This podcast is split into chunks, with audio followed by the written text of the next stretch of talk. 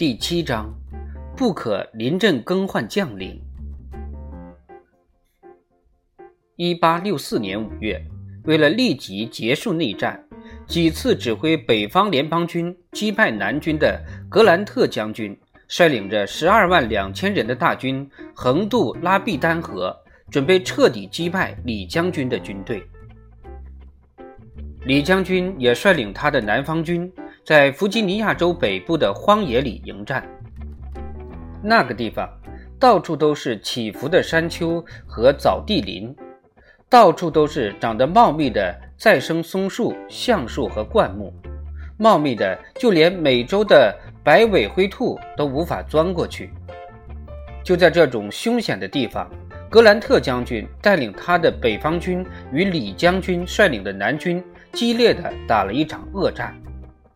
双方在战斗中的死伤人数多得惊人。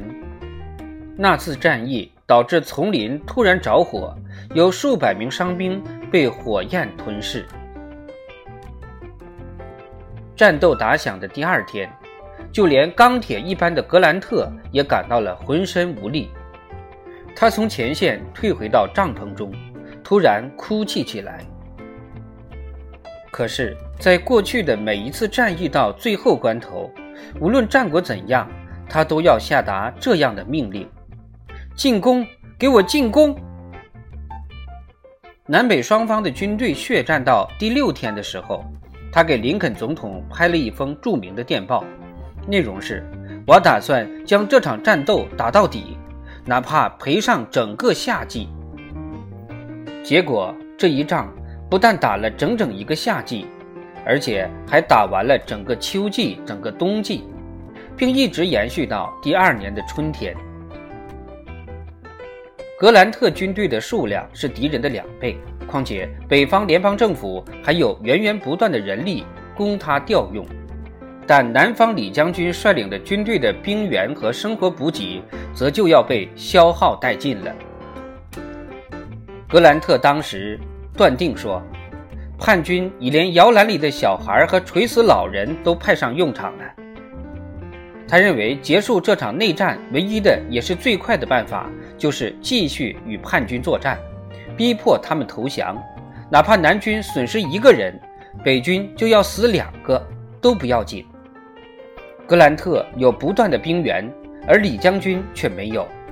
所以，格兰特继续指挥他的军队拼命射击和屠杀南方军队。六个星期内，格兰特的军队损失了五万四千九百二十六人，这个数字相当于南军在整个战争中所有的损失。在冷港的战役中，北军每一个小时就损失七千人。比格底斯堡战役三天内双方死亡的人数总和还多一千人。这么惨重的死伤代价，帮格兰特将军换来了什么呢？格兰特自己的回答很肯定：没有任何成绩。攻击冷港战役是格兰特将军一生中所犯的最严重的失误。南北双方长期内战的消耗，使得他军队的士气低落，军队差一点就发生叛变，他手下的军官们甚至都准备倒戈。格兰特将军手下的一名团长说：“三十六天以来，每天从我身边不间断地经过出殡队。战争造成大规模人员的伤亡，让林肯也很伤心。”但他明白，除了继续战斗下去，已没有别的办法可行了。所以，他发电报给格兰特，让他像斗犬一般死守不放。接下来，他又下令再召集五十万士兵，服役期为一至三年。林肯的这一召集令使全国震惊，国民的情绪再度陷入绝望的深渊。林肯身边的一位秘书在日记上这样写道：“现在举国笼罩在一片黑暗、怀疑与沮丧的情绪之下。”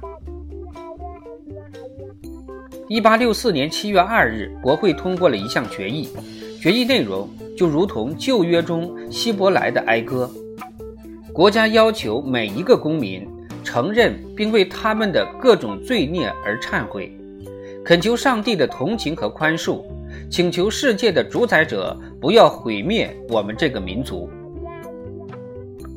这一时刻，北方和南方的人民都在诅咒着林肯，说他是篡位者、叛徒、暴君、魔鬼以及妖怪，甚至有人提出。该把林肯杀死的建议。有一天晚上，林肯骑马到军人之家总部时，他戴着的礼帽被一名刺客开枪射穿了。几个星期后，宾夕法尼亚州梅德维尔城一家旅馆的主人在收拾房间时，发现一张纸条，上写着：“亚伯·林肯，1864年8月13日中毒身亡。”而前一晚上住在这个房间的客人是一位名叫约翰·威尔克斯·布斯的著名演员。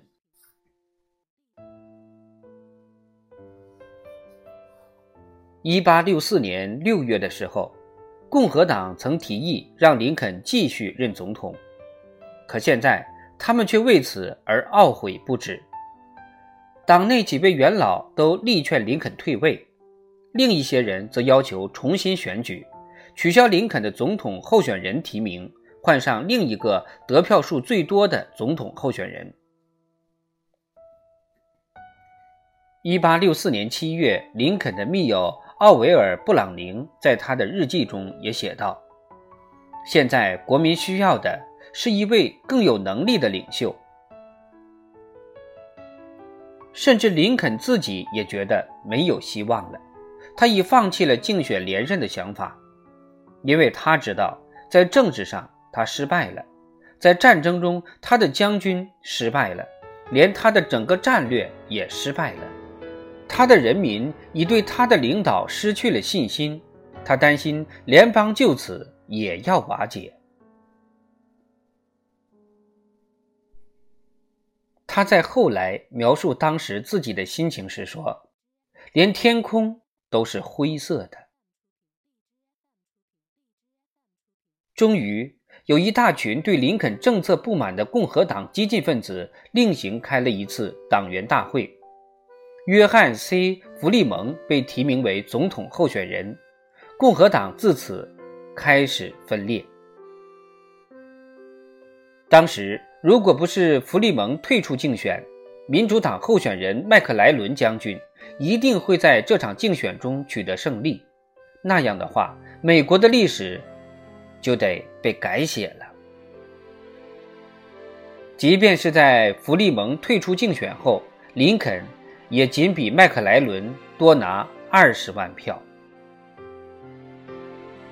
尽管形势是这样的不利，林肯仍然竭尽全力地干下去，毫不理睬那些尖酸的指责。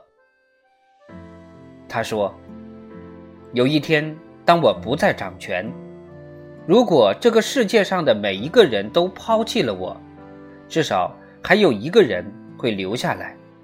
那个人将深住在我的灵魂中。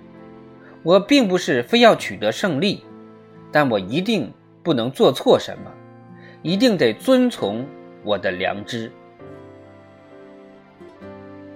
那个时期里，他疲惫。而又沮丧，经常拿着一小本圣经躺在沙发上，读约伯记来安慰自己。